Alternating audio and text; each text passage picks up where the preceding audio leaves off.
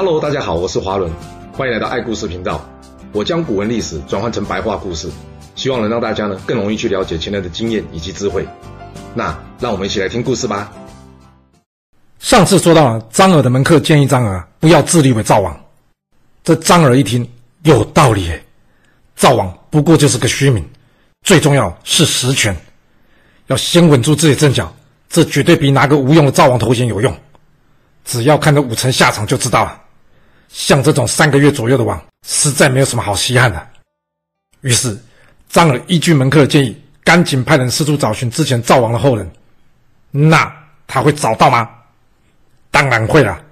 他们俩在赵国人脉广的嘞。他们找到了一位叫做赵歇的人，并且推举他为赵王。然后他们暂时安定在这信都，接着四处通知赵国居民。准备对抗李良，展开反扑。这李良听到张耳、陈宇在新都拥立赵歇的消息之后呢，他想说：“嗯，我得先发制人，不可以等到他们成了气候，到那时候就来不及了。所以不用张耳、陈驭去找他，他已经率兵来这信都了。”张耳、陈驭一听，李良亲自率兵攻打信都，张耳笑着看着陈驭，而陈宇在心领神会之后，他跟张耳说。哼，李良这是自找死路啊！张耳点了点头之后，跟陈驭说：“那你能送他一程吗？”陈驭笑笑的回答张耳说：“没问题，这事包在我身上吧。”于是他立刻带上了两万兵马出城迎战。那两军才刚一对上，陈驭便对李良军队大声喊着说：“李良背信忘义，杀自己的主人，你们要跟这种禽兽为伍吗？”现在赵国的后裔赵歇已经在信都称王了，大家都是赵国人，你们是想要让赵国回到赵国人手里，还是交给这叛徒？那就看你们自己的决定了。这陈驭话都还没说完呢，李良这边的战鼓声已经响起，对他展开进攻啊！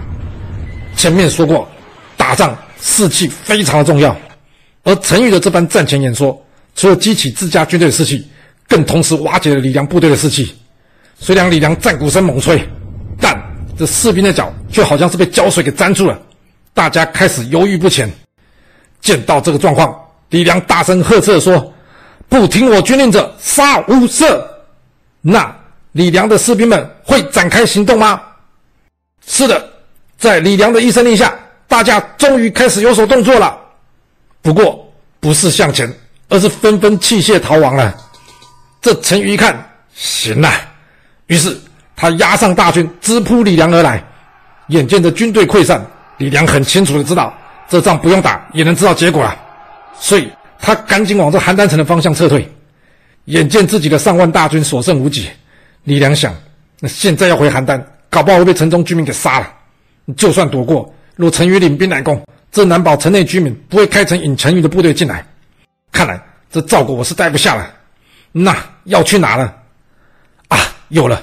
这秦二世不是有封命函说要招降我吗？那我干脆顺水推舟，降了秦国好了。想好了就去做。于是李良投奔章邯。那章邯会收留他吗？目前叛军声势浩大，想要他们投降已经不容易了。若来投降还被杀了，那接下来叛军一定会拼死抵抗我秦军的。与其这样，不如就像当初蒯通建议赵王武臣一样，接受他的投降。没错，招降。绝对比硬去攻打敌军来的有利，于是就这样，章邯决定了接受李良投降。这就是为什么我前面会说章邯准备要攻打陈胜，但他不担心北边赵国，因为目前赵国已经乱成一团，自己都已经自顾不暇了，哪还有可能腾出手来帮助这陈胜呢？所以章邯决定了要把握这关键的时机，快速瓦解楚军。在得知赵国大乱，并灭了周文、田章，解除荥阳之围之后。章邯随即对另外两支由邓岳、武徐所率领在荥阳，也就是现在河南郑州市周边的大楚军展开攻势。这驻守在夹城的邓岳一听，不会吧？周文、吴广都战败，那与其与章邯一战损失战力，还不如将这军队退回城县，与陈王合兵来增加胜算。所以他一声令下，大家赶紧撤回城县。而另外一头，许县的守城将领伍许，他却不这么想的，他认为。总得较量过，才能知道这章邯的实力吧。所以伍许决定，他要领军还击，与这章邯正面对决。不过，才一交锋没多久，他就已经看出他不敌章邯了，所以他也赶紧鸣金收兵，退回这陈县。面对着接连而来的挫败，这时的陈胜除了生气这些下属怎么这么无能之外，他根本就无法相信这一路势如破竹的大楚军怎么可能会一直惨败呢？他在见到邓岳、武徐两人，并听到邓岳不战而退的说法之后，他气得七窍生烟啊！这武徐战败可以说是寡不敌众，人家至少还出城迎敌啊！你邓岳打都没打就跑，还跟我说保存实力，你骗谁啊？要是我大楚军大家都学你一样画葫芦，不好好守城，那我这好不容易得来江山，不就随便拱手让人了吗？于是生气的他决定将这不战而退的邓岳啊推出去给问斩呐、那至于邓岳说撤兵的理由有没有道理呢？这不是重点，重点是你们这些人都必须拼尽最后一口气来守住我陈胜的江山，谁敢再退？邓越就是大家的榜样。杀了邓越之后，陈胜想：嗯，不行，这派出去的人要是都这么不靠谱，还行吗？必须要派人去监督。于是他派出这五平军判去这谭监督目前正在包围东海郡的部队。哇，有没有搞错啊？章邯都快打到你家门口了，你陈胜不是调兵回来增援，而是担心大家没有用心攻城哦。你到底有没有想过，要是你陈胜兵败被杀？那这东海郡有没有攻下来，对你陈胜来说有很重要吗？做事要有轻重缓急，好吗？不过很抱歉，陈胜听不到我说的。就算他听到，他也不相信。毕竟从他起兵以来，这秦军的表现比童子军还不如。他实在很难想象，他英勇的大楚军会输。只能说，很多时候一开始的成功并不是好事。就像人家说“少年得志大不幸”一样，陈胜他根本不知道什么是失败。更没有能力去处理失败。面对周文、田章战败的事实，他不但没有去了解、检讨，甚至不愿去面对。不过，现实可不是你不去面对就不会发生的。在邓岳、伍许退回西县之后，陈胜命上柱国蔡志领兵抗秦。然而，蔡志与章邯交战的结果，却是由位在于陈县西方驻守的守将张贺回报。咦，怎么回事？蔡志为什么不自己回报呢？因为。他已经没有办法回报了。章邯在击败楚军并杀了蔡次之后，已经快速兵临陈县了。眼见着陈县守军寡不敌众，所以张贺呢赶紧通知陈王支援。到了这时候，陈胜才被一棒敲醒。不会吧？秦军真的兵临城下啊？仓皇无措的他最后决定，他要亲自率领上千名士兵去支援这张贺。然而，这支援的部队才走到一半。张贺战死的消息已经传到陈胜这里来了。陈胜想，蔡次、张贺都不敌章邯，那我这几千人过去，岂不是肉包子打狗？所以他决定算了，别白白去送死。我看我们还是先回守陈县，并且派人向外求援，这样或许还能有一线生机。接着，他要将大军调头回防陈县。呃，回防是好听的说法，现实一点说法就是，陈胜自己也还没打，就夹着尾巴逃了。既然决定要逃，那当然要跑得快一点。所以陈胜不断的催促他驾驶：“哎，快点，快点！你动作怎么那么慢呢、？”这驾驶庄古被陈胜这么一念了，他心里想：看来这张楚王国已经没戏唱了。我得为自己打算一下。是，还记得当初陈胜还没发迹时，他曾经跟大家说过：要是将来有一天他发达了，他会与大家分享荣华富贵啊。虽然一开始乡亲们来找他，他也还愿意接待。但乡亲们难免会聊到他的过往，结果陈胜竟然听下面的建议，说这乡亲们这样聊会有损他的威名，所以呢，他将乡亲们都给处决了。像这样无情无义的人，他得势的时候，我还可以跟着他蹭口饭吃；然而他现在失势了，我不在这个时候踹他两脚，发发过去怨气，那要等到什么时候啊？想好之后，庄古将他车子来到这陈父地方的时候，突然间给停了下来。他下车与几个陈胜身边人讨论事情。陈胜一看，哎，怎么车子不动啊？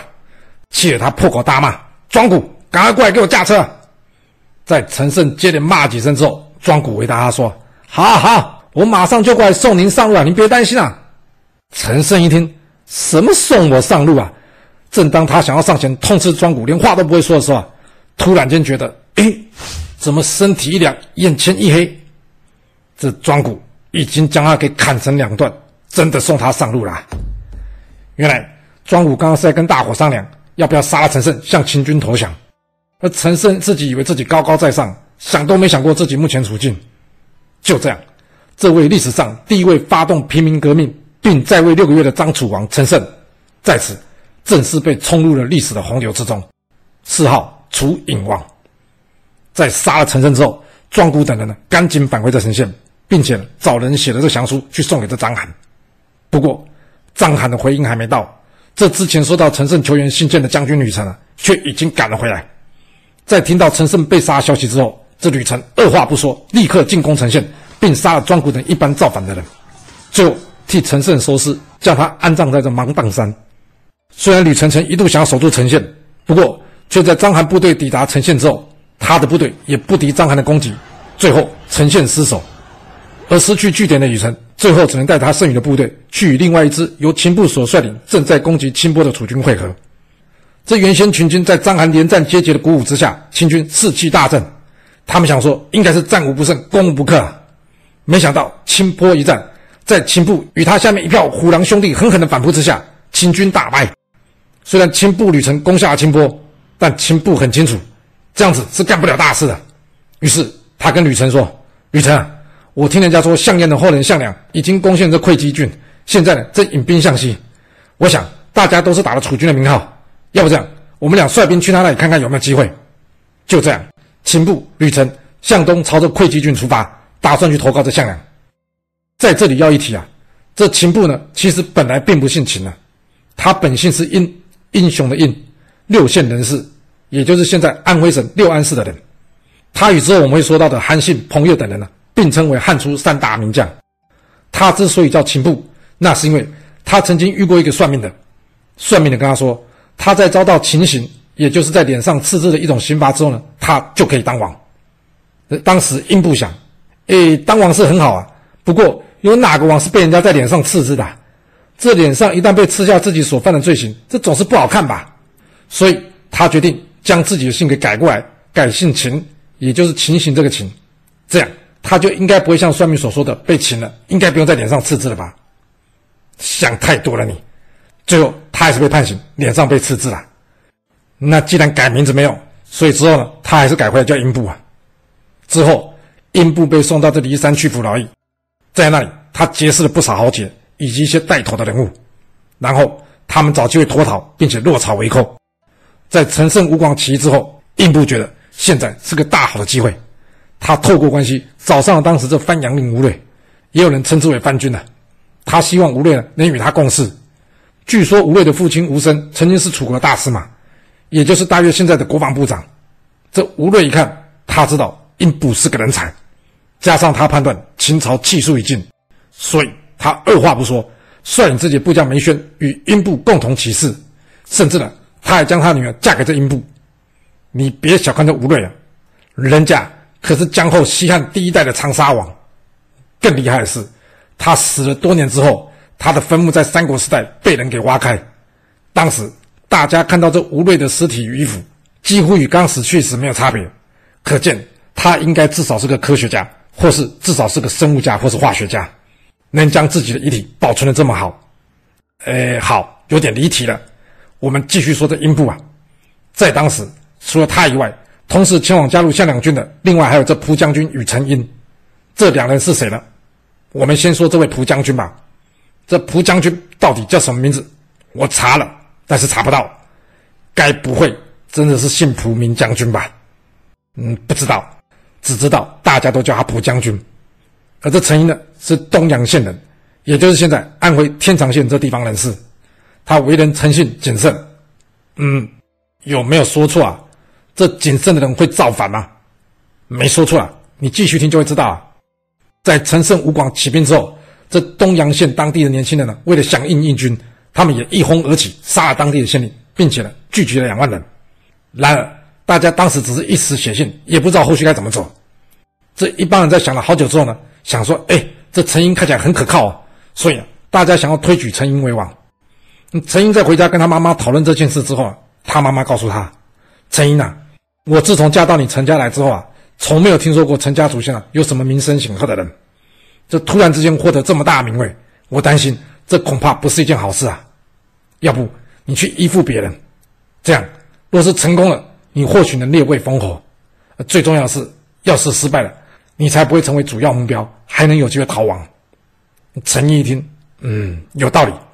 这时，刚好项梁听到陈英攻陷东阳，想要与他联手西进，于是陈英就顺水推舟加入项梁军队。这项梁想都没想过，竟然直接得到陈英的加入啊！所以他也很识趣，让陈英继续率领自己的部队加入他们项家军。就这样，项梁在渡过淮河之后，获得英布、蒲将军以及陈英的部队。其所率领的部队人数已经到达六七万人，然后进驻下邳。现在知道萧何、曹参为什么不当沛公了吧？大家想的应该跟陈云是一样的，都想买个保险以防万一吧。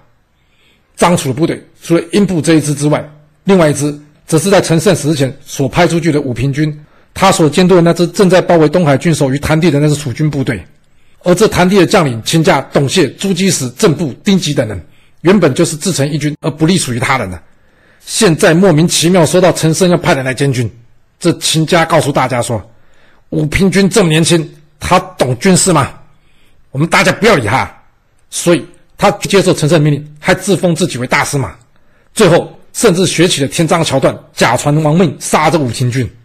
之后秦家在听到陈胜兵败消息，他决定了，他要永立的锦居做楚王，然后由他继续打着大楚军正统的旗号。除了这两支部队外，张楚其实还有另外一支部队，就是由宋友所率领的。这宋友呢，原先是率领部队平定南阳，之后呢攻向武关，但后来因为南阳被秦军给夺回，而他又攻不下武关，形成了进退两难局面。在听到陈胜兵败被杀消息之后，宋由认为他将不会有援军到来，那与其白白送死，还不如投降。所以他带领的部队向秦军投降。随着宋由投降，这原先由陈胜所率领的大楚军。几乎可以说是消失殆尽了。那宋由的结局会是什么呢？这故事又会如何的发展呢？